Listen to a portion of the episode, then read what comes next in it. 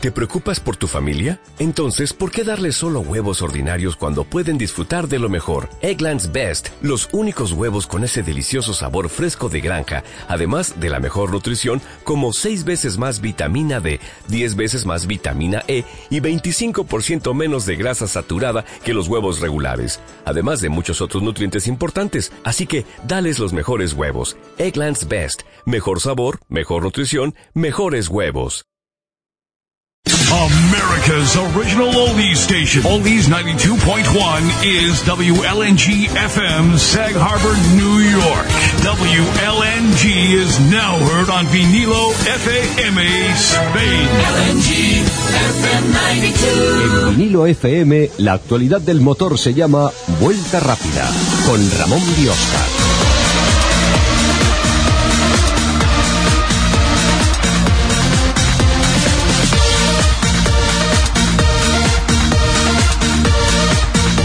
Buenas noches de miércoles 1 de febrero empezamos mes en vuelta rápida con el estudio otra vez lleno de gente con las copas, con los gin tonics. Patricia Sánchez, ¿cómo estás? Muriéndome de risa. No, muriéndote de risa no, estás fenomenal. Antonio Mesquida, ¿cómo estás? ¿Qué tal? Buenas noches, ¿cómo estáis? Muy bien, Curro. Buenas noches a todos. Va- Fantástico. Eh, Fernando Fur. Buenas, buenas noches. ¿Qué tal? Echaréis de menos seguramente, seguramente echaréis de menos a Iván F1, pero bueno, Iván F1, ah, dice Antonio que no lo echa de menos. Bueno, a ver, Iván F1 iba a estar hoy aquí, pero sus obligaciones profesionales le impiden acompañarnos en el estudio, pero bueno, luego le meteremos por teléfono y, y a ver qué nos tiene que contar, porque el día hoy viene cargadito, cargadito, cargadito de actualidad, sobre todo con la presentación de cierto monoplaza, ¿no, Patricia? Sí, el McLaren. ¿Es tan, revolu- tan revolucionario como parece eh, o...? Pues la verdad es que hay opiniones un poco para todo, porque sí que tenemos unos cuantos que nos hablan de lo importante y revolucionario que parece el tener los escapes soplados, que decían, pues eso, lo que se suponía en un principio, que no apuntan tanto al difusor, que es lo que está prohibido, sino que apuntan un poco más arriba. Y quien dice que si están apuntando a las, a las ruedas, vamos, es pura especulación. Hombre, lo que dice... Lo que sí que hay que destacar es el morro. O sea, el morro sí que no es ese morro de pato que hemos visto en el Que- Caterman.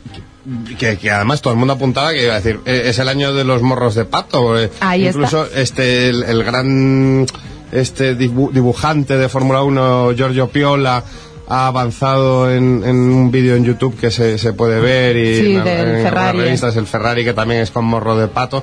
Yo- Igual están un poco equivocados. O sea, igual podemos ver muchos coches que van a optar por el morro de pato, quizás la solución más sencilla y más rápida a las nuevas, nuevas normativas de la FIA. Pero yo confío en que, del mismo modo que McLaren no ha tenido morro de pato, Red Bull tampoco lo va a tener. Yo me quedo, sobre todo lo que más gracia me ha hecho en el día de hoy son las declaraciones de Hamilton en la, en la presentación de- del McLaren diciendo que este año tenemos retrovisores más grandes, así que Massa va a estar muy contento. La verdad es que este hombre poco- debería ponerse a hacer monólogos, porque también ha habido un momento que se ha puesto... Pues ya aquí, para los que no lo sepan, pues los pilotos acaban conociendo a todos los periodistas que están yendo a la Fórmula 1, los que están en el Pado, lo que no, en estas presentaciones suelen ir los habituales. ¿Qué estamos haciendo mal que todavía no nos conoce Lewis Hamilton? Pues algo... Ah, igual no hemos hablado lo suficiente de él. Sí. O a lo mejor es que tenemos que empezar ahora a, a presentarnos allí en todos los araos y... Pero oye, aquí al correo de vuelta rápida nos llegan todas las notas de prensa de todos los equipos y todo esto. Pues tendremos que Todavía, poner- todavía no se ha enterado que hemos nacido el mismo día, él y yo. Con unos años de diferencia, Lewis Hamilton y yo. Eh, ¿Sí? El 7 de enero. Así, y bueno, y un poco más. Debería haberse importante- enterado ya él, ¿no? Bueno, lo sí, que tenemos que hacer es sí. propósito de enmienda y empezar a, a ponernos allí para que nos conozcan. Bueno, el señor Anthony, eh, yo creo que nos recordará de, aquel, de aquella vez que nos encontramos en Barcelona hace cuatro años, ¿verdad, Ramón? Hombre, es verdad, es verdad, el, el Anthony Hamilton. Bueno, algún día, algún, después de muchos gin tonics, eh, Igual Fernan- contamos la anécdota, Fernando y yo contaremos ciertas veladas en. Porque la Fórmula 1 no es solo la carrera. Entonces, De hecho, es mucho más que la carrera. Claro, claro, eso asistir a un claro, gran premio, yo se lo recomiendo a todo el mundo porque es mucho más que la mera carrera. Igual la carrera Lo que es Sí. la carrera en sí la ves mejor en casa, ¿no? Es lo que suelen decir a veces del fútbol. Pero, Pero, bueno. hay mucho más aparte de la carrera. Un día, y también Antonio yo creo que se puede apuntar a eso, eh, hablaremos de, de- de- de las fiestas que hay, que se organizan. Pues entonces Yo no, no recuerdo ninguna fiesta, eso de la Fórmula 1 es un rollazo. Bueno, eso me han dicho, una, una gente que sabe mucho me ha dicho que esto de la Fórmula 1 no tiene glamour, es aburrido, spa, nada, llueve siempre, bueno. Pero, ves, Antonio, ¿sabes qué pasa? seguro. Que es que tú, tú to- todavía no has ido a ninguna fiesta, por ejemplo en Barcelona con Fernando y conmigo. Es que en esa fiesta que vosotros habláis estaba yo. ¿Estabas tú? No La próxima estaré yo. Y, ¿eh? y entré con Anthony Hamilton y con, y con Danny Kloss. Oye, pues Anthony te dejó solo muy rápido, por cierto. Claro. No, yo le dejé a él, la verdad es que no, no es, no es exactamente El hombre ¿Tu estaba- el a ver, el padre de Hamilton estaba preocupado y entonces vino, buscó gente de bien. A ver, ¿dónde hay gente de bien? El tío hizo así una... Un, Y tuvo un muy mala suerte y fue a acabar con y- y vosotros. fue a acabar con, con Fernando y conmigo. Fue a dar con vosotros, que, que desgracia para él. Ramón, le dijiste que eras ferrarista y que eras más de Hamilton que de Alonso, por favor. Eso, ¿ante quién, quién no se derrite ante eso? Bueno, pero tú no digas lo que nos preguntó y tampoco digas que le dimos. Porque eso... No, otro día, otro día. Bueno, ya no estamos en el horario infantil. o sea No, pues no lo vamos a contar. Pero bueno, total, que hoy ha sido la presentación de, Ma- de McLaren, del MP427, que había gente que pensaba que iba- iba a ser una absoluta ida de olla de walking. Bueno, por todo lo que hablaban y también un poco, yo creo que también por este artículo que vimos desaparecer de la revista Autosport en la que Geoff McGrath hablaba del McLaren, incluso te hacía pensar de, bueno, si lo han quitado, igual es que ha dicho algo que sí que puede ser muy revolucionario, igual sí que ha dicho algo que los demás van a mirar con lupa. Mentas, ¿No lo a, crees? mentas a la revista Autosport. Uy. Bueno, esa revista que... La revista que publicó también una entrevista a Salvador Serviá, quitando todos los mm, miedos que podía haber sobre el Gran Premio de España de Fórmula 1. Curiosamente, unos días después de que Salvador Serviá hubiera estado departiendo amigablemente con... Habrá que decir que creamos tendencia. Debe ser. Creamos Debe ser. tendencia. Ya verás como dentro de poco vemos a los grandes, o como los llama, ¿cómo los llama Iván? Los VIPs del Twitter, ¿no? Vi- VIPs F1. Eso, VIPs Es F1. como la moda, F- ¿no? Los grandes, Les ¿no? vamos a ver con, con un gin tonic en la mano y hablando de la Fórmula 1 de forma extendida. Ya verás. Si es que somos Claro que sí. Yo estoy viendo aquí ahora, por ejemplo, en Internet una comparativa entre el MP4... entre vuelta rápida y... el 26 y el 27, el del año pasado y el, y el de 2012, y realmente, salvo, mm, a lo mejor ahora se me echan encima en el Twitter la gente, pero mm, salvo la parte trasera de la carrocería, no encuentro diferencias sustanciales entre los dos monoplazas de McLaren. Eh, yo también lo que digo es que a nosotros nos están enseñando la mitad de la mitad de la mitad. Exacto, eso es lo que Sí. básicamente oímos todos, que es posible que lo que estamos viendo sea en gran medida partes del año pasado, que no van a mostrar todas sus armas ahora. Tenemos en cuenta que es, por decirlo así, el primero de los grandes que, que está presentando su coche, los demás podrían avanzar sin intentar copiar porque todavía tenemos tiempo hasta Melbourne. O sea que Claro. Porque luego además Hamilton haciendo la gracia de masa de los retrovisores y tal, pero también Hamilton le han dado pal pelo eh, cierto piloto que ha tenido problemas con la justicia, ¿no? que se supone que es su amigo. Aquí yo creo que tenemos que echar miradas hacia... Le ha, le ha dado caña sin razón, porque el tema es que estás, te refieres a sutil. Sí. No ha sido muy sutil. Todo, todo, todo- Ah, sí. Antonio, dime ahora que tú estabas en aquella fiesta donde No, la, no. salió la copa de champán sí, volando. Sí, conozco a, a una persona que estaba en la fiesta esa, de hecho al lado de, de Sutil. Era la botella la que iba la que estaba Fue, al lado, ¿no? fue manchado de sangre como todos estaban a su alrededor. ¿Pero porque- una botella o una copa o...? Era una copa, era una copa. Una copa, y, hombre, el tema es que al haber vídeos eh, donde se veía claramente lo que había pasado, Hamilton no, no iba a testificar en- a favor de, de Sutil porque era imposible, porque entonces habría mentido en juicio y se habría metido en un, en un lío. Aquí, cual- aquí tenemos copas, podemos escenificar, reproducir... Empieza el- por Yo fu- grabo. Empieza por fu- Yo también. Chicos, ponemos vídeos a lo- en el Twitter, ¿no? Eh, A ver, que alguien se manifieste si queremos que, si queréis que pongamos algún vídeo. ¿Quién hace de Sutil? ¿Quién hace de E- Eric Lux? Se llamaba, Eric ¿no? Lux, como, Lux, como el eh, jabón, ¿no? di- directivo de... Lux, ¿no es un jabón, Lux? A mí es que me sacas del lagarto y... Sí, pero ¿habéis publicado, ¿habéis publicado el combate de boxeo la semana pasada o no? Que igual deberíamos ir por partes. No lo sé. ¡Anda! Eso era cosa de Iván. Ahora cuando entre por teléfono le preguntaremos. Yo creo que no llegó a subir ese vídeo. El vídeo del combate de boxeo, porque aquí se hizo vuelta rápida con guantes de boxeo la semana pasada. Yo creo que no subió, ¿eh? No, Hay un vídeo. Afortunadamente porque Ramón perdía. ¿Cómo que perdía? Si me levantaron el brazo como vencedor. Pero bueno, hoy hay también un montón de cosas que tenemos por delante. Entre otras cosas, eh, Por los primeros. Ese folio no, ¿eh? O sea, Sí. Ford tiene un folio ahí enorme escrito. No, no, No, es como Espera. una chuleta, o sea, está hecha a ordenador hay- y con letras Aquí hay tamaño 48, 4. 48 folios. Pero que es una estoy chuleta de contando yo. brontosaurio. Por favor, por En favor, Ramón, Times New sube una 4. foto, sube una foto a Twitter de Que ese hoy cuando- no, no. chuletón que da miedo. Cuando, Pero- A ver, cuando, cuando estamos preparando el programa antes de, de entrar en los estudios de Radio Vinilo FM, aquí en Gran Vía 22, en Madrid, eh, quedamos siempre en una terraza, que es la terraza de la Reina, donde nos tratan de maravilla, todo hay que decirlo. Y nos dan- nos dan cosas como y, esta. y hacen el, hacen el catering de, de vuelta rápida. Eh, he llegado yo esta noche allí a, a preparar el programa y me he encontrado en la terraza a Fernando con el portátil abierto, folios... eh, A Fernando abierto. Qué fuerte.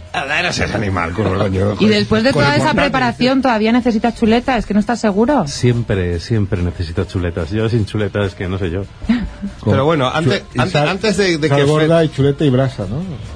Efectivamente. Pero a ver, a ver, por favor, un poco de seriedad. Antes de que Fer nos deleite con... Hoy, hoy vas con el tema, creo, de los automóviles asiáticos... Dice que si se va a comer a un chino o no, básicamente. Mira, eh, venía a hablar de lo que empecé a hablar la semana pasada sobre eh, automóviles chinos, pero es que me he enervado tanto con la noticia del proyecto Sartre de Volvo que, que he tenido que cambiar el argumento y hoy pondré un poquito a caldo a, a los que no son chinos. Bueno, yo, pero... yo- yo he podido dormir esta noche pensando en el proyecto Sartre. O sea, es una cosa que es una cosa tan, tan importante para nuestras vidas que he dicho. Pero como no- como no- Fernando no lo comente, me corto las venas. Vamos, es un tema. Pero yo creo... Muchas gracias, no te quedarás. De todas tus ansias serán satisfechas. A ver, En los últimos 10 minutos del programa. Que va, los últimos 30 30 segundos. segundos a toda velocidad.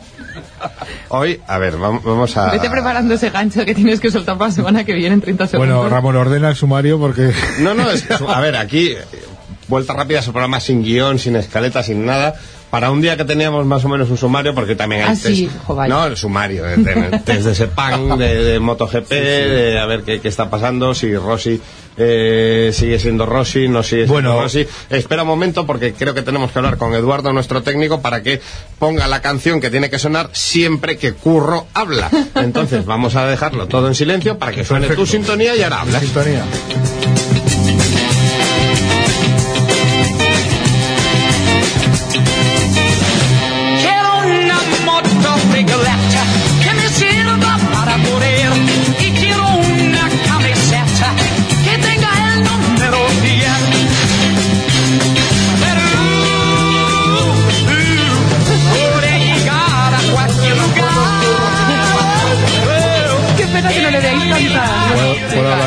Estaba en playback. No, no, no. Puedes hablar el nombre de la motocicleta, Curro Jiménez Parte Rayo. Cuéntanos Pues sí, un poco. eh, han sido los, los tres en Sepan, ahora hablando en serio. ¿Dónde está ese pan, Curro? Eh, hombre, está Malasia, esto, Bien. está lejos. Circuito ultramoderno. a tomar Y por culo. encima con un Rápido, para todos los fans. Sí, yo tengo que ir a Sepan algún año. Pues tengo que ir a Sepan y yo a donde he prometido ir mm, es a Chile, si se hace gran premio, tanto en Fórmula 1 como en motos.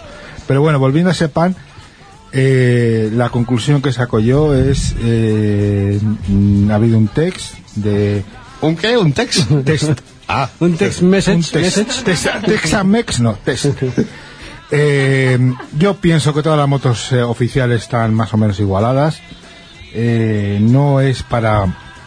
Es decir, el, el más rápido ha sido Stoner. Mm, para mí es el favorito. Bueno, para mí, para mucha gente es apostar a caballo ganador. Pero yo pienso que todas las motos, tanto las Honda como Yamaha, como incluso Ducati, están todas las motos oficiales a un nivel parecido. Eh, esto ha sido una toma de contacto, vamos a ver qué pasa. Eh, la Ducati, yo como ducatista y amante de las motos italianas, la, han apostado sobre ir a seguro con un chasis convencional. A mí la Ducati tengo que decir que no me gusta. Mm, No la veo como una Ducati, veo un chasis en U que me parece que podría ser ese chasis para cualquier otro tipo de moto que corriera en MotoGP. Y lo que realmente es preocupante es eh, la, diferencia que hay entre las MotoGP y las eh, CRT. Re- eh, también es cierto que estamos hablando de un circuito rápido eh, y posiblemente en otros circuitos más sinuosos como Cheste o Sachsenring pues las diferencias eran menores, pero corremos el riesgo de que las CRT en este primer año se conviertan en chicanes móviles. E incluso entre las CRT mismo eh, habrá diferencias porque eh, también ha sacado varios segundos mm, Colin Edwards a, pues a pilotos como Iván Silva que tienen menos experiencia. Colin Edwards hay que decir que es un genio poniendo las motos a punto, ha sido campeón del mundo de, de Superbike, ha sido piloto puntero en, en MotoGP con Yamaha y vamos a ver qué es lo que pasa ¿no? con las mm, Precisamente sobre Yamaha hablaba Julián Simón esta mañana diciendo que veía que habían mejorado mucho. Ah, bien, Patricia, boquita, micrófono, porque entonces... eh, Sí, porque mejor. Crashlow también con Yamaha está muy delante, no es un piloto que haya eh, hecho un gran papel el año pasado en MotoGP. Eh, a mí me gusta, me ha gustado mucho que Barbera haya quedado por delante de Rossi con la Ducati, cosa que no le ha gustado nada al amigo y mentor de Aucho, al amigo y mentor de Rossi, diciendo que como que le ha seguido la rueda, pero yo, a mí me encanta que Barbera, Barbera esté delante con la, de la Ducati. Y, y en la parte que me, que me toca a mí hoy se ha anunciado el patrocinio personal de Sí, Jorge de Lorenzo Lorenzo, con sí. 20 minutos. Sí, exacto, sí, sí, sí. Y que es bastante, bastante importante. Si yo, ¿Barbera con quién estaba antes de patrocinio? Eh, en Pramac, en el equipo Pramac. sí. Y yo mm, a, a Lorenzo Jorge le veo muy bien, muy parecía que había tenido un pequeño bajón moral, incluso con la lesión que había tenido en el dedo. Mm, Parece ser que esto no le ha afectado. A que sí le ha afectado un poco los entrenamientos ha sido a, a Casey Stoner porque tuvo una contractura, mientras estiraba una contractura en la espalda y los primeros entrenamientos no, lo puso, a- no los pudo hacer al nivel que, que, que él está acostumbrado a hacer. Eh, pero mm, yo pienso que se nos presenta una temporada apasionante con, con luchas en la, con las motos oficiales. Las CRT es una incógnita. ¿Quién, quién es tu favorito, Curo, para este año? Mm, yo apostaría a caballo ganador por Stoner. Pero también tengo que decir que si Rossi es perro viejo y si la Ducati va bien con ese chasis y esa configuración, va a dar guerra. Me preocupa, Eh, que, no- me que preocupa- no estemos hablando de, de Pedrosa. Pedrosa si no gana, si no gana se le pasa el arroz. Hay dos pilotos que están mermados en, en esta en esta calificación que ha sido, han sido tanto Hayden como como Dovicioso. Dovicioso todavía está convaleciente de una fractura de clavícula que tuvo entrenando en motocross y Hayden con una caída que tuvo haciendo de track con la que se fracturó varias costillas y el homoplato.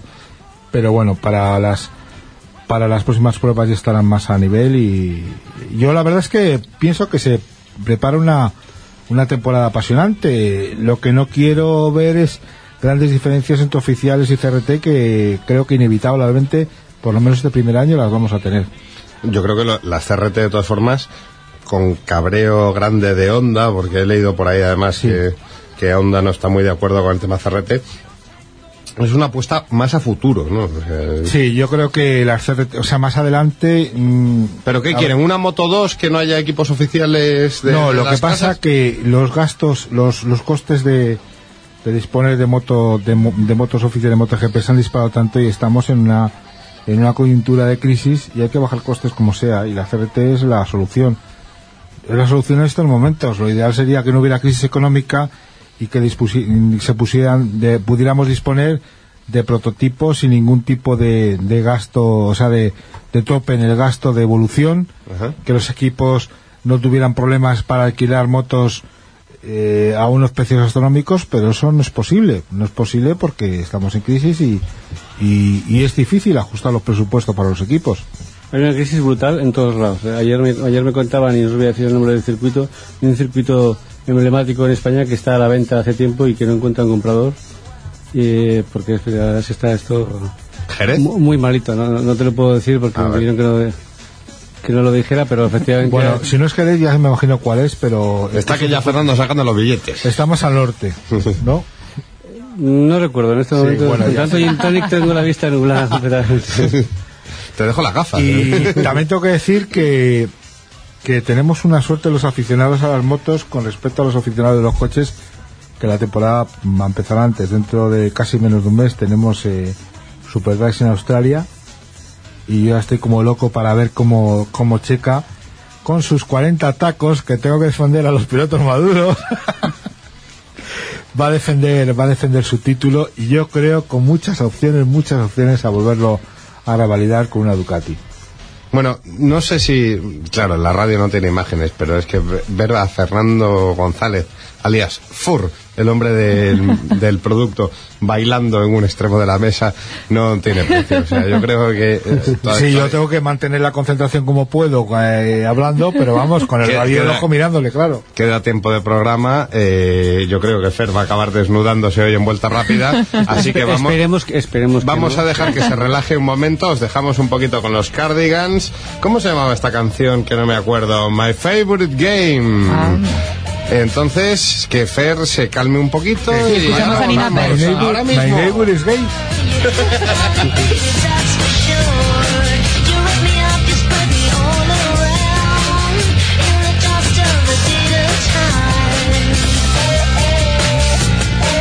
Porque la Fórmula 1 no es solo Fernando Alonso, vuelta rápida. Te lo contamos todo.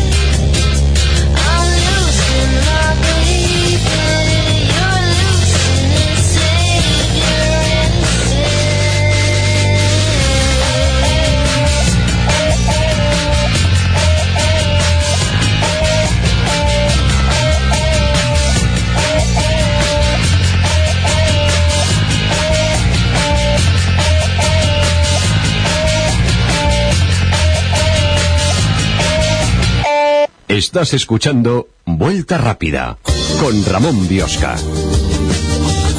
Yo lo diré siempre, lo más interesante de Vuelta Rápida es lo que no escucháis, es lo que se oye cuando están las, las pausas estas musicales que hacemos de vez en cuando y hablamos aquí a micrófono cerrado. Y tenemos que cortar un poquito a, a nuestro hombre de las motos, Curro, que luego volverás. Oye, y no te quejarás que has entrado el primero, ¿eh? Coño, aquí Sí, a- porque me, tenéis discriminado. con Claro, estas te, duermes, te duermes y no hay manera. No, no me duermo, no me duermo ya. Pero es ¿eh? que estamos hablando de esto que nos interesa siempre, que es el equipo español de Fórmula 1, que Por es supuesto. el anteriormente llamado Hispania, HRT, que eh, Antonio mm, nos llegó el otro día la noticia que yo estaba ahí medio convaleciente, estaba medio malo y tal. Y eh, se- me llegó algo así como que iba a cenar con gente de HRT y cenaste con gente de HRT, Antonio. Cené, cené con gen- gente de HRT y, ¿Y? Con, y con un montón de chinos y la verdad es que fue una experiencia bastante divertida, por decirlo de alguna manera, así un poco... No hemos visto tweets de eso. No. No, no, porque ¿sabes qué pasa? Que había, como había más de 6.000 chinos, eh, las líneas móviles no funcionaban bien. Entonces era imposible... ¿Es verdad que todos los chinos que no son iguales? Yo vi uno que no era igual. Yo vi, los demás eran parecidísimos. y la verdad es que fue, fue divertido por un lado, fue un poco eh, enrollo por otro, porque hubo tantas actuaciones y tantos discursos. Cada discurso era en español y en chino. Y cada vez que hablaba uno había que traducirlo y tal, que cuando terminaron los discursos llevábamos casi dos horas sentados, no cenamos porque lo que pensábamos que era el aperitivo era la cena, y entonces pasamos unas cuantas horas maldiciendo en, en- en chino. Pero bueno, la verdad sí fue una experiencia divertida. Pude hablar bastante con la gente de HRT, sobre todo la gente que se ocupa de patrocinios, y pude hacerme una impresión bastante buena del futuro del equipo, creo. Y, Y, y, y lo que queremos oír todos es, el gurú de los patrocinios nos dice que... ¿Qué? Nos dice que, Aquí, no, no, el hombre de las perrillas, venga, que Antonio. algo, algo está cambiando, algo está cambiando. en el Algo equipo. está cambiando, para bien, para Algo mal. está cambiando y alguna cosa debería cambiar más y más rápido, pero está cambiando, está cambiando. Pero bueno, el segundo piloto todavía no sabemos absolutamente nada, o sea que...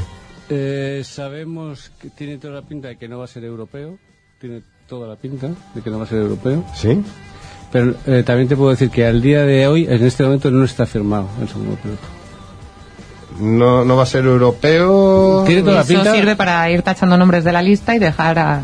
y que, y que la verdad es que este tipo de cosas- Alguersuari no es. Jo, pues a ese no la había tachado. y además es europeo, sí, sí, es europeo. pero- Creo que sí, sí. Entonces, eh, lo que, y luego que, que, que la Argentina piensa que hay un tercer piloto y va a haber un tercer piloto que no se anunciará tan pronto como el segundo, pero se anunciará en su, en su día. ¿no? Sí. ¿Y eso te lo dijeron en chino o en español? Eso surgió a lo largo de la, de la conversación. En China, ¿no? la verdad es que fue muy gracioso porque eh, yo trabajo con un piloto chino que se llama Ho Ping-tun y antes de la, de la cena le, le mandé un, un WhatsApp diciendo, dime un par de frases en chino y tal, ¿cómo se dice? Gracias, encantado de conocerte y tal. Fui incapaz de aprender unas frases, incapaz, o sea, unas frases de cinco palabras en chino. Imagínate que para aprender chino, ¿no? imposible, imposible. Pero bueno, eh, esto que oigo yo, chinos, HRT, HRT chinos... No, hombre, yo creo que en ese sentido lo hicieron bien, porque la gente de patrocinios tiene que estar abierto a, a todo. Sí. Yo creo que eh, eh, creo que la gente de patrocinios tiene que conocer a todo el mundo, tiene que hablar a todo el mundo, tiene que presentarle la Fórmula 1 a todo el mundo. Yo creo que ahí No sé, en su momento también dijeron algo así como que querían que los patrocinios, igual que los pilotos y todo, tendiera a ser español o latino. Sí, al menos eso es lo que dijeron con, con Berilon. A ver, mira, te- te- como, como en este programa siempre hablamos sin, sin tapujos, está claro que la idea, la idea de fondo es hacer un equipo latino, eso es una idea clara.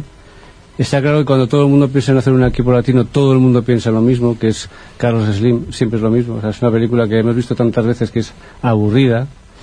Y, y la verdad es que en ese sentido, pues yo estoy un poquitín decepcionado, porque siempre voy con la misma película y cuando me llega alguien de patrocinios y me vuelve a contar lo del equipo latino y Carlos Slim, digo, a ver, Carlos Slim está patrocinando con Telmes y con sus patrocinadores a un equipo como Sauber y desde luego no va a meterse en HRT porque no se metió en su día con Renault. O sea, yo estuve en una cena en, en Brasil hace muchos años donde Flavio... Las cenas de Antonio. Esto podría ser- Cena, luego Anthony copas de- Díaz. No, no, las cenas de Antonio podría ser una sección de vuelta rápida. Eh, en esa cena se le ofreció y se le intentó por todos los medios que, que, que entrara a comprar parte del equipo Renault y, y dijo que no. Imagínate si no quiere un equipo como Renault o como Williams, que le han tirado los tejos de todas las formas posibles, imagínate un equipo como HRT. Es que es un tema que es completamente absurdo y se lo digo desde aquí a la gente de HRT. Quitados de la cabeza que Carlos Slim va a entrar en HRT porque no va a entrar. Entonces estás diciendo que igual tendrían que olvidarse un poco de ese sueño hispano y pasar a otra cosa y buscar patrocinios pues, fuera de... Yo siempre, y es, eh, cuando hablo de patrocinios, en HRT y en todos los equipos pienso en, en lo que ya se llaman los BRIC, que es Brasil, Rusia, India y China, que es donde ahora mismo hay dinero, y es lo que hay que centrarse ahí, deja- dejaros de Europa, iros a esos países, pasaros ahí semanas y hacer patrocinios, que es lo que, que hay que hacer. ¿no? ¿Sabéis una cosa? Me voy a tirar a la piscina a lo bestia. A lo Pues bestia. no salpiques, Y- ¿eh? En bomba, en no, y me van a poner a parir en Twitter, probablemente. creo que el principal, pro- el problema más grande que tiene HRT en el tema de patrocinios es que a la hora de buscar, por ejemplo, patrocinios en España, es que en España piensas en Fórmula 1 y es Fernando Alonso. Eh, yo no, creo- no- yo no creo que estoy es muy de acuerdo, te voy a decir por qué razón. Porque yo creo que, sinceramente, patrocinios en España es imposible. O sea, no se va a conseguir un patrocinio en España. A ver, yo, te- yo lo que pienso, o sea, Pero también un poco por la situación en la que Claro. estamos. O sea, yo no creo A que sea ver, tanto H- por... H- Ni, en Europa. O sea, es que ahora mismo no, hay- no hay ninguna pero- empresa europea que sea capaz de meter 10 o 15 millones en un equipo de Fórmula 1 cuando está haciendo un ERE y echando gente a la calle. No tiene Ya, ningún sentido. Por supuesto, pero HRT, por ejemplo, no se podría ir a un gran banco español, el, el BBVA, por ejemplo, porque ¿cómo se va a meter BBVA en HRT teniendo su principal competidor, que es el Santander, a Ferrari? Es que independientemente de que ahora mismo no estuviera el Santander en Ferrari, Sí. eh, ningún banco entraría. Por eso yo siempre digo, y lo dije en Twitter, y, y lo O vuelvo Ibe- y- Iberia, que y siempre re- se habló que. Iberia podía ser un gran sponsor en la Fórmula 1. Iberia, tal y como está One con ¿Eh? British y to- es que no ninguna empresa ninguna empresa está ahora mismo en la situación suficiente como para poder hacer frente al dinero que requiere una Fórmula ¿El 1. corte inglés? Tampoco. Tampoco es que nos estamos haciendo, yo creo que un poco ilusiones. Hay que ¿Telefónica? Pero es que tú piensas que una de las empresas una de las empresas más potentes de este país es el Banco Santander y el Banco Santander tampoco está tan bien como muchos creen. Entonces, si ese ya no está tan bien como muchos creen, imagínate todas las que vienen por detrás que son menores en, en prestigio y en capital, no van a poder hacerle frente. Entonces hay que hacer un poco lo que dice Antonio, irnos a donde, hay- donde está el dinero y el dinero no está en Europa. Está en la TAM, o sea, eso sí, está claro. y sobre está, todo está en Brasil, países en está China. en Rusia, India y China. Ese es un tema que es y sobre todo en Asia. Yo creo que Asia Claro. es el, no es el futuro. Es que el único sitio donde ahora mismo se mueve dinero es en, es en Asia. Ni siquiera Great Wall y con dos pilotos chinos. Tampoco pasaría nada si la estructura fuera española y fuera un equipo español, porque Williams es un equipo Hombre. inglés y qué pilotos hay. ¿Y qué Es un patrocina- equipo- y qué un- un patrocinadores hay? Un equipo inglés ahora soportado eh, principalmente eh, por, por el gobierno venezolano. Sí, pero bueno, en principio el equipo es inglés. es- sí. claro. Entonces, aunque tú, tú puedes ser una empresa inglesa o una empresa española y tener trabajadores de fuera, entonces Sí, en sí, esto no, tampoco ver, sería ningún problema que, que se mantuviera esa estructura, como está diciendo Claro, Antonio. pero no podemos vender, entonces, eh, eh, ve- vender E igual el- esto de Bueno, pero sí, el equipo el argumento igual hay que cambiarlo. Lo que, no, lo que no va a haber es un equipo español con todo el mundo español, pilotos españoles y tal. Eso, ver, esto es Fórmula 1, esto no es un sitio donde pueda, esto no es un el mercadillo que vas a llenar esto de... Y más Claro, que también si quieres un poco de potencia en todos los aspectos necesitas que seas global, porque nosotros no, sé, no tenemos ver, tanta tradición. ¿Qué más uno. español hay que Pérez Sala? ¿Qué más español hay que Pedro Martínez de la Rosa? Que dice que el equipo es español. ¿Qué más hay que Tesan? Pongo Claro. un paréntesis porque no, no lo tengo claro 100% si Tesan es español. Me gustaría que no me lo, me lo aclararan algún día entero, por, por El completo. día, el día que te lo aclaren, vienes a vuelta rápida a contarlo. En, en teoría sí, ¿eh? O sea, yo he ido a decirles a ellos que, te- que, que, que Tesan es, es- es español, ¿no? Españolo. De todas formas, yo pienso que la nacionalidad no la da el productor, la da el cliente. En este caso, ¿quién, ¿quién es el cliente? ¿Quién es el que pone la pasta encima de la mesa? Porque nosotros podemos tener un producto buenísimo, intentar exportarlo, pero si los BRICS nos lo compran, no sale a ningún lado. Quiere decir, Pero los BRICS, eh, es que ese, ese es un poco el, el mismo error que he oído esto- durante estos días.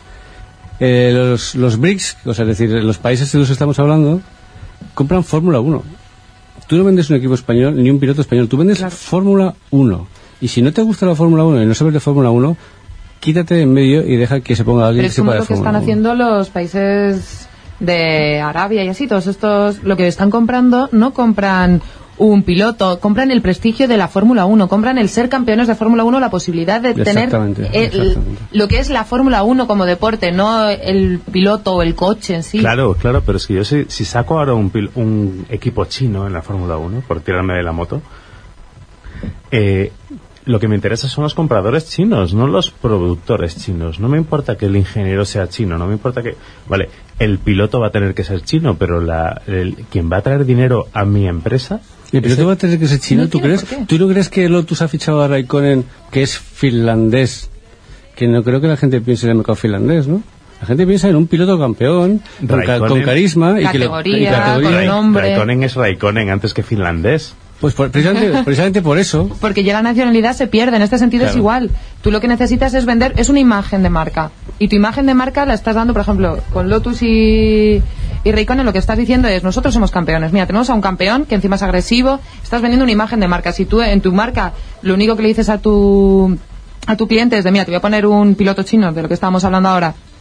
Que No va, le estás vendiendo que va a ser el último, te voy a poner un piloto, no, no voy a decir chino porque sería tirar piedras contra mi propio tejado, pero si voy a poner un piloto en, no se me un país, eh, No, pero no tanto por el país, sino Malasia. aunque es un país, eh, un piloto que no es si conocido. pongo un piloto malayo que es el último y el coche no es, no es, eh, no es eh, malísimo, eh, estás haciendo el ridículo. O sea, la. Fórmula 1 es un sitio donde se mete mucha pasta, donde se pierde mucha pasta, donde no gana nadie de pasta, más que dos, y donde si lo que hay que ir ahí es hacer mercadeo y patrocinios y activación del patrocinio y eh, o la gente se entera y yo creo que yo no hablo ya de HRT sino de mucha gente se entera de lo que de esto de la Fórmula 1 o dentro de un año estarán arruinados Hombre, y lo digo claramente estarán otra vez arruinados porque es que esto funciona así tienes que vender prestigio. Y eso es lo único que parece a mí, a mi juicio, es lo que le está faltando un poco a HRT. O sea, a mí me parecía que estaban haciéndolo muy bien, pero de repente ahora que a cuatro días de los test estemos todavía con, con dudas sobre quiénes van a estar en el equipo, quién va a ser su segundo piloto y todas esas cosas, parece poco serio. Entonces, si tú quieres ser un equipo grande, tienes que comportarte como uno grande. Tenemos al teléfono al que faltaba. Buenas noches, Iván. Muy buenas noches, Ramón. Estamos- Perdona que no, que no pueda estar ahí. Estoy muy triste por perderme los gin tonics. Nosotros también, estamos súper tristes, Bueno, Iván. pero- Sí, A- a ver, no te rías ¿eh? No te rías Todo hay que decirlo, estamos más amplios en el estudio, pero bueno. seguro que Patricia, seguro que Patricia se ha quedado con mi sitio en el estudio, vamos, no me cabe la menor duda. Cuidado, que, que Patricia ha estado a punto aquí de hacer un, un desastre. Pero bueno, estamos hablando de HRT, equipo español, equipo chino, equipo global. ¿Tú qué opinas de...? Pues yo estoy, en parte de lo que he podido escuchar de Antonio Mesquida, estoy totalmente de acuerdo con él. O sea, yo, eh, a mí en realidad el que esté anunciado el segundo piloto o no, me parece bastante irrelevante. Muchas veces a lo mejor paso, puedo pasar un poco por snob en este tipo de cosas, pero muchas veces no presto tanta atención a lo mejor a- al tema pilotos hasta que no, los, hasta que los coches no están en pista. Yo creo que ahora mismo lo más importante no es quién va a ser el segundo piloto, sino cuál va a ser verdaderamente la propuesta que va a tener HRT en pista, cuál va a ser la calidad del chasis y del monoplaza y la aerodinámica con la que van a contar. de, Yo de- tengo- de hecho de hecho Iván yo creo que es que HRT tiene la cabeza en eso que es lo que le pasa yo creo ¿De dónde gente- tiene que tenerla? Al final, Claro, el, vale, el piloto vale. que vayas a poner... o Tratando sea, de ser justos, yo creo que es que no están pensando tanto en patrocinios porque están pensando en el coche. No, El problema es que para hacer ese coche, yo lo que no sé es de qué dinero han dispuesto realmente como inversión para poderlo hacer, porque el reto que ellos tienen, igual que Marusia, es, es enorme. Marusia, por ejemplo, ha renunciado a tener el KERS porque no se quiere gastar 5 millones de euros en, en un botoncito que le dé unas milésimas, ¿no? Y prefiere invertir ese dinero en túnel del viento. Yo lo que no sé, o no me consta tampoco, es cuánto túnel del viento ha usado HRT también para este coche, sobre todo con la fuga de Joe Willis el año pasado del equipo y demás, y el reemplazo que ha tenido, pues no sé quién ha diseñado realmente este coche, si se está usando lo que se estaba trabajando en la primera etapa, si se ha hecho aceleradamente con la nueva gente, y esas son las dudas que hay que resolver para ver qué realmente qué producto tienen que estar y si por fin pueden eh, rebajar esos segundos de distancia que terminan siendo muy pesantes. El primer año era entendible, el segundo todavía, pero un tercer año tanto para ellos como Ya, para Marussia. Pero Iván, tienes que pensar que este no es, su- no es su tercer año, hay que ser, hay que ser justo. Este es el primer año de la gente nueva que está. Bueno, Eh, en realidad ellos- HRT lleva tres años eh, siendo el primer año para ellos. Bueno, pero es que es igual. Es que la situación es que este año es su primer año. las- para la gente nueva que está, tiene que poner, solamente poner en orden. Tú fíjate cómo es el tema de la sede. Llevan, llevan hablando de la sede cuánto tiempo, que si Madrid, Valencia, que si repartida por todos sitios. Yo con que al final de año el equipo esté en marcha y, y- y no haga muchísimo el ridículo, me lo digo con un canto en los dientes. No, no, desde luego. O sea, yo, por eso el tema a mí de los pilotos, eh, al final sé que no van a subir al primero que pase por la calle. Y al final, prácticamente cualquier piloto que pueda subirse a un Fórmula 1 va a ser un piloto con suficiente calidad como para poder sacar algo de partido al, al monoplaza. Con lo cual, lo importante es el monoplaza que ponen, porque al final puedes poner a quien quieras, puedes poner a Fernando Alonso, que si el coche no es bueno, no va a lucir por más que haga el piloto. Y bueno, y aparte de HRT, que está muy bien y, y de verdad, de vuelta rápida apoyamos a, a muerte al, al equipo, ¿qué te ha parecido? Queríamos una opinión también contrastada, como es la de Iván F1, sobre el monoplaza que se suponía que iba a ser la gran ida de olla de Walking. Y sin al final ¿eh? ha quedado una cosa yo creo, bastante similar al año pasado, que es McLaren. Bueno, eh, ayer salieron unas declaraciones eh, en Autosport, que fue un artículo que rápidamente fue retirado de la revista porque no se Sí, eso comentábamos hace un momento. Autosport, Iván, esa revista, Biblia del automovilismo deportivo, que Bueno, saca para- entrevistas a Salvador Servía. Cuéntanos, sí, sí, sí. Bueno, el caso es que esa, esa, esa- esas declaraciones y demás están recogidas en VoxGP porque ahí no las hemos borrado como se han hecho se han hecho ellos. Y bueno, para mí la Biblia es más cuatro rote y autosprint que autosport, pero bueno, en fin, de todos mis respetos también para, para la revista británica. El caso es que el nuevo McLaren MP427 puede ser más innovador de lo que muchos piensan y, y- no se deja ver, porque muchas de las innovaciones van eh, dentro de- del monoplaza, igual que algunas que vamos a ver en, en el Ferrari F12, que a lo mejor puede ser ese el nombre, parece que se está hablando entre F2012 o F12, que veremos el, el viernes que viene. El coche como, tiene el, como el logo de Madrid 2020, ¿no? algo así. 20.000 No, el, el- el nuevo monoplaza de, de McLaren es un cambio muy radical respecto al coche del año pasado. Parecidos con, con él, yo sacaría únicamente la solución que va en la parte inferior del morro, que llevan usándola tres años, aunque otros periodistas han puesto en Twitter que, que les parecía muy novedosa. Lleva tres años McLaren con, con esa solución, que es como una T invertida, es como un, un doble alerón que llevan justo por la parte inferior del morro. Como habíamos anticipado en GP también, el morro de McLaren va a ser posiblemente el más bajo de los tres coches, de Red Bull y de Ferrari, de los tres que se van a, a contender el título del mundo este año. A con- a Los, contender. los, bueno, eso es, A eh, conte- es que no... no- perdona. es ¿Has bebido Vintonis a nuestra ausencia o qué? sí, bueno, ya te contaré mis secretos. Te hablaré de... te Van a hablaré de- contender los malazos, ¿no? Los de- se me mezclan las cosas. Bueno, los contendientes en esta lucha por el título del mundo, ¿no? Bueno, el caso. eh, el coche es muy diferente al del año pasado, vamos a centrarnos.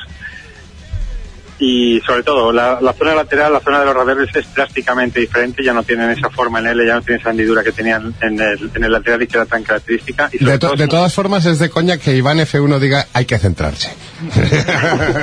sigue, sigue, Iván, sigue. Bueno, ellos, los que sí se han centrado son los de McLaren, que por ejemplo la parte trasera del coche es extremadamente fina, han hecho un trabajo muy importante ahí, de hecho Lewis Hamilton ha recalcado esa parte del monoplaza.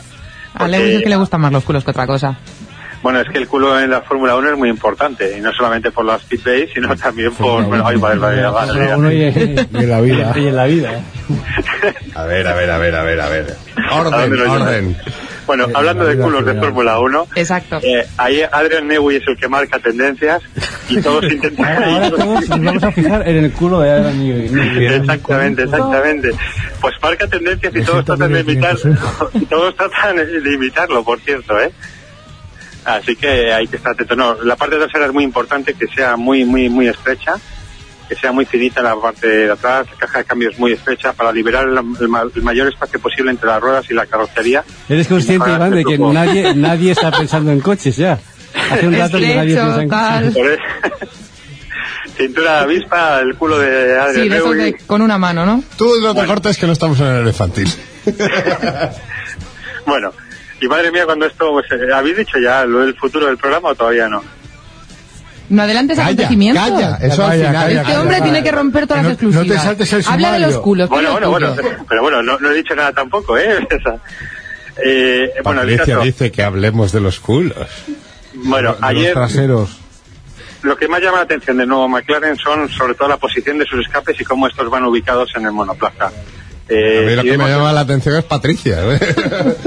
Pero venga. Pero es que ya a Patricia, no, a Patricia no la estoy viendo y como claro, hoy ¿Y no por qué estoy no ahí digo al los lado. tacones que me he traído hoy? Dios como hoy no, hoy no compartimos micrófono, pues claro. Se ha traído unos Hoy lo comparte me da conmigo, capones Iván. con la guardilla. No Digo, con la compartís barbilla. alcachofa. hoy No, no compartís puedo contender a, a, a- a compartir micrófono. Te damos caña porque como no has venido, pues te Ya, ya, lo sé, caña. lo sé. ¿eh? Y, y, y mucho que me duele, mucho que me duele. No, no puedes traer. Vamos a bajar un poquito el pistón, que Fernando se escandaliza y dice que aquí puede haber niños escuchando y... Oye, Curro está dormido, que no oigo. ¿Qué Curro está Oye, despierto. oye, oye, oye, oye, que yo, estoy- yo soy el que ha dicho lo de los 501 y todo eso, ¿eh? Vale, vale. ¿Cómo entiende? de- Tú sabes lo que... lo- ¿Cómo entiende de culo un buen trasero, un buen trasero tiene que pasar la prueba de los Levis 501.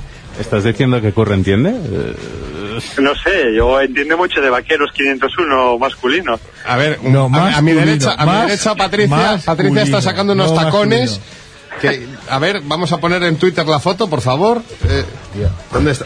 Eh, ¿Es bestial? O sea, es que esto... Venga, Decía Iván, continúa, daba continúa, con- continúa. tapones con la barbilla, ¿no? da capones con la barbilla a mí, ¿eh? Espera un momento, que mido casi unos momento. 90. Dios mío, qué barbaridad de tacones. Ahora pongo- nos vamos a poner en el, O en sea el que Twitter. el día, el, el día en que yo no voy al estudio, resulta que es cuando Patricia va con taconazos. Madre mía. No, no, no. Ha puesto los tacones encima de la mesa. No tiene nada que ver con ir con tacones. Ah, bueno, bueno. Pero de todas A ver, formas, sí. como, Tráete como todo el decía- Twitter, a ver qué pasa. Iván, Iván, eh, eh, todo esto de los tacones y de- de- ¿a quién le importa? Vamos a dejar un poquito a Fangoria y ya retomamos el programa, hombre. ¿Qué demonios?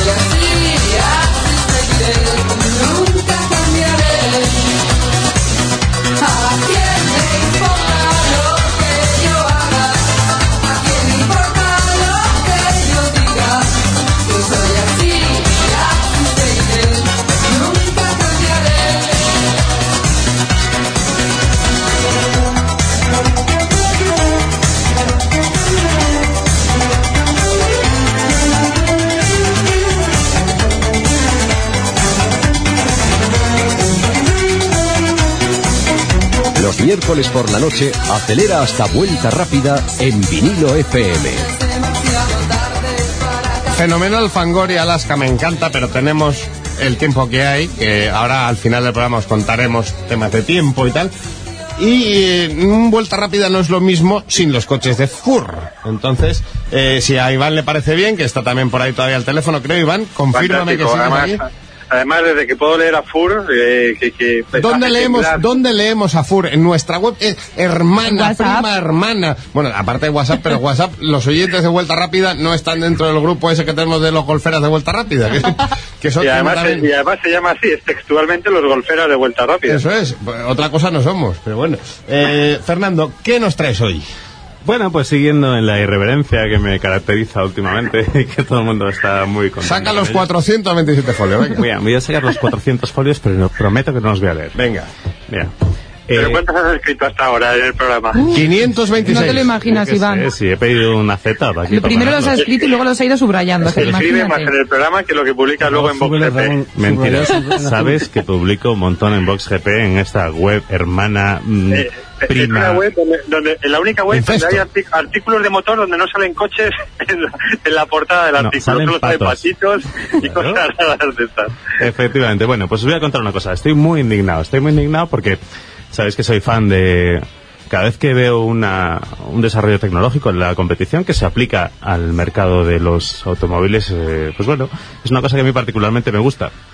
Y últimamente hemos visto algo que sí que se aplica a los automóviles, pero que va en la dirección totalmente contraria, que es, por ejemplo, el proyecto Sartre. El proyecto Sartre lo conoceréis porque... Jean-Paul. Jean-Paul Sartre.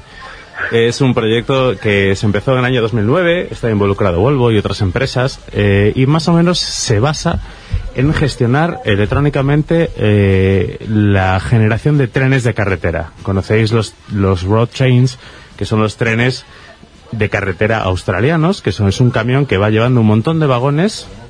Sí, son grandes remolques. Entonces lo que están planteando ahora es que es aprovechar este tipo de, de sinergias que se generan para que un camión o un conductor profesional pueda gestionar la circulación de varios coches. Perdona un momento, Fernando. Iván, ¿tienes alguien detrás por ahí?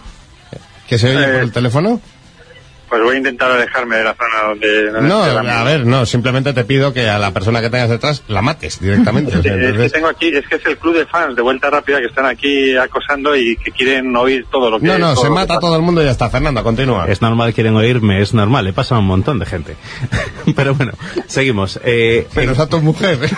no, mi mujer nunca escucha este programa. Un saludo para ella, un besito. Pero, pero dejarle que cuente lo de los sastres estos que hacen Emma, en el fondo te tenemos aprecio.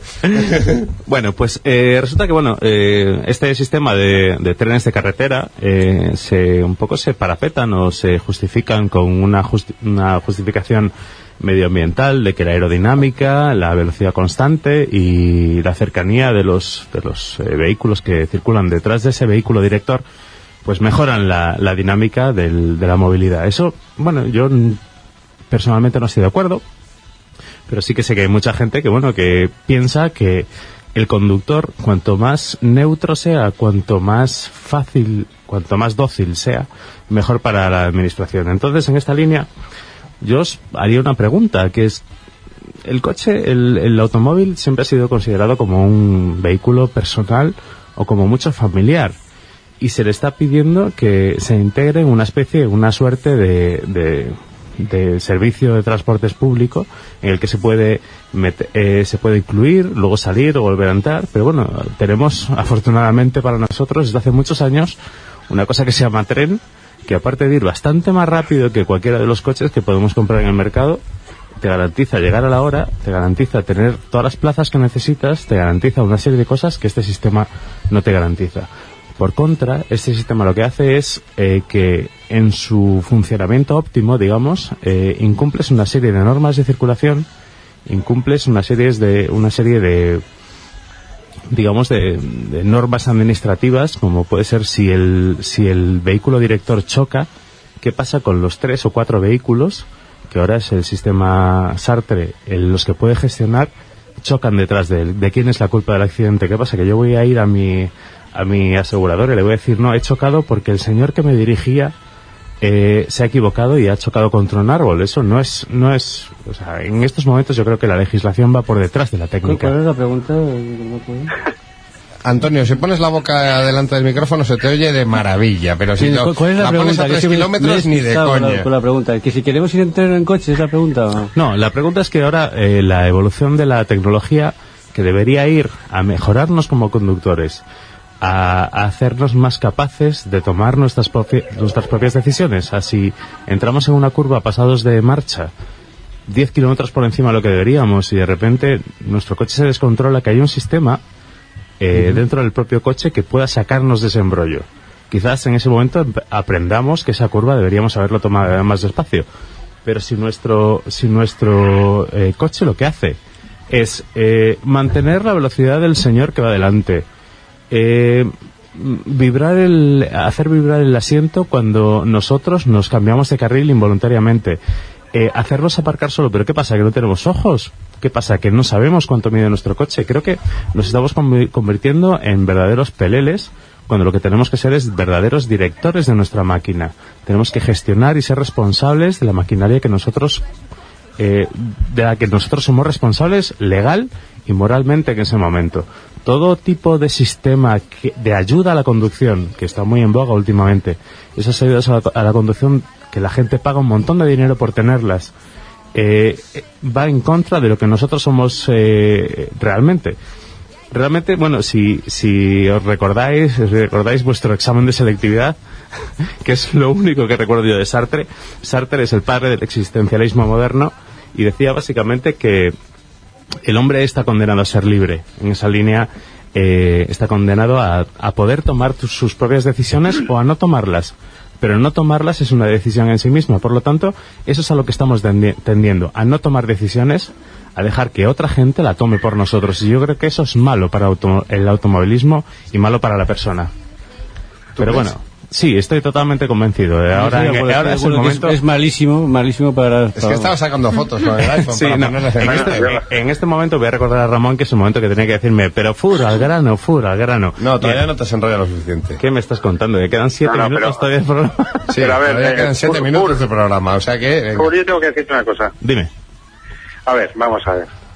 Con lo a gusto que se va en el coche, con el sillón calefactable, el volante calefactable, control de crucero opuesto, con el radar que te va... Eso será el tuyo, la- eso será el tuyo, Iván. El, el, el, el radar que te va ajustando la distancia con el delante para que no tengas ya ni siquiera que frenar o acelerar para mover eh, lo que es el control de crucero y demás. Y encima con un navegador que te va diciendo todo hacia dónde ir, Y por supuesto, si te quedas dormido, porque eso induce a que te quedes dormido, tanto calorcito en el trasero, ya que este es un programa dedicado a los traseros y a los tacones, el calorcito del trasero, más el aburrimiento de conducir siempre a velocidad constante y sin tener que mantener ya la distancia de seguridad porque lo haces a del coche, pues por supuesto necesitas tener ese sistema que te avise que te vas a salir del carril y te vas a salir fuera de la carretera. Yo estoy totalmente en contra de ti, creo que esas ayudas son maravillosas y que teníamos que tener todavía más ayudas. en Además, coches, es que no puedes esperar que todo el mundo sepa conducir. No, no, no. O, sea, una de dos, Y o quitas las ayudas y mejoras el sistema de, de las autoescuelas en el que la gente aprenda, porque una cosa básica que te enseñan en la autoescuela, lo primero es, es obligatorio conducir por el carril derecho.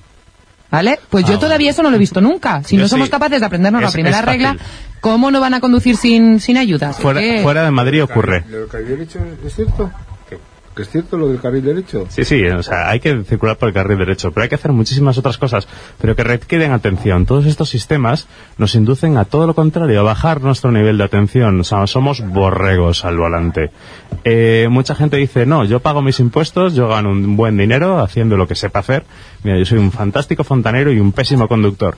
Y con lo que me da mi profesión me puedo permitir el lujo de comprarme un coche de 700 caballos. Enhorabuena, chaval. O sea, yo... Eres un borrego. Enhorabuena, chaval, eres un borrego. No, no, pero es que tienes que ser consciente de la maquinaria que estás utilizando. No puedes delegar tu responsabilidad en otros. Y, la tecnología está yendo en esa, en esa línea, en la línea de hacernos más vagos. En la Pero línea con de- todo, no son en los coches.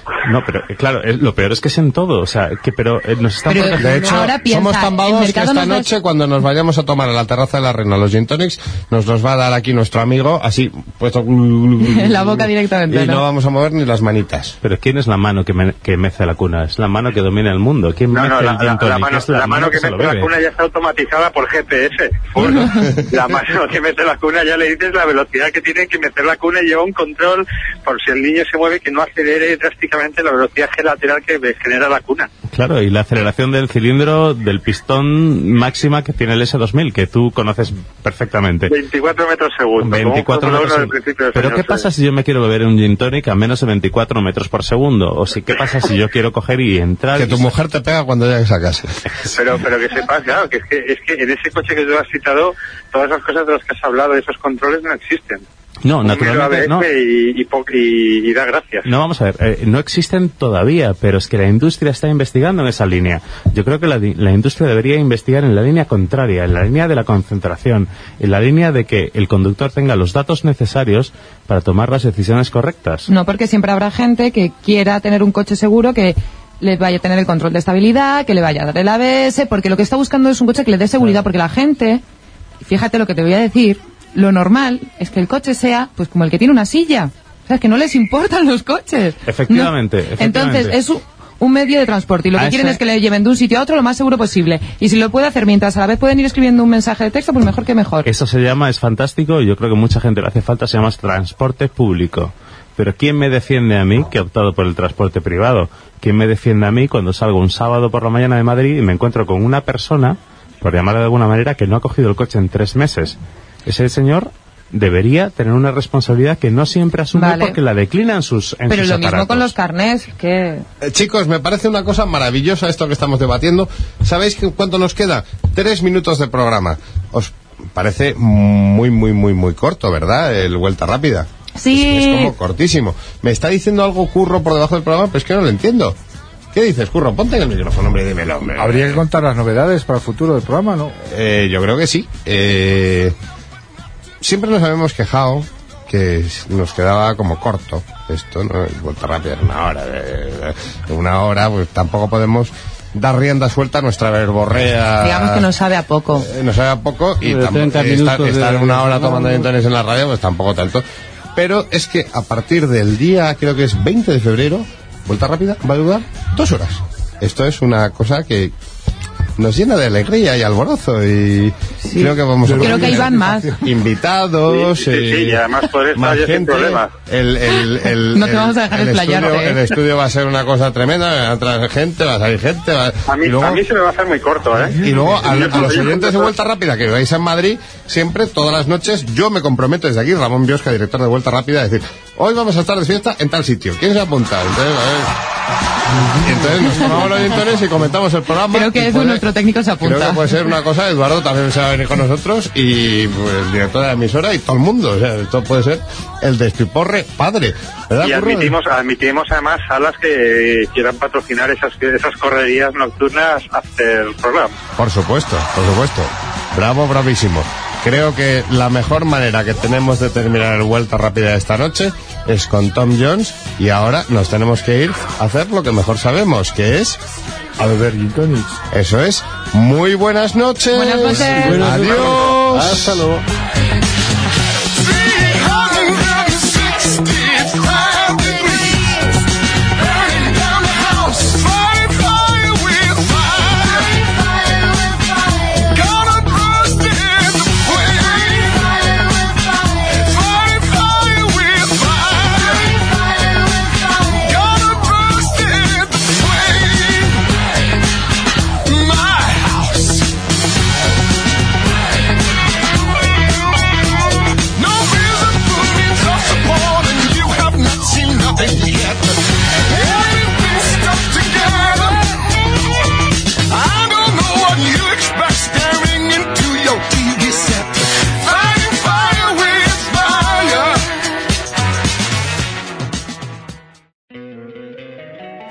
Encantaría tener 100 dólares extra en tu bolsillo?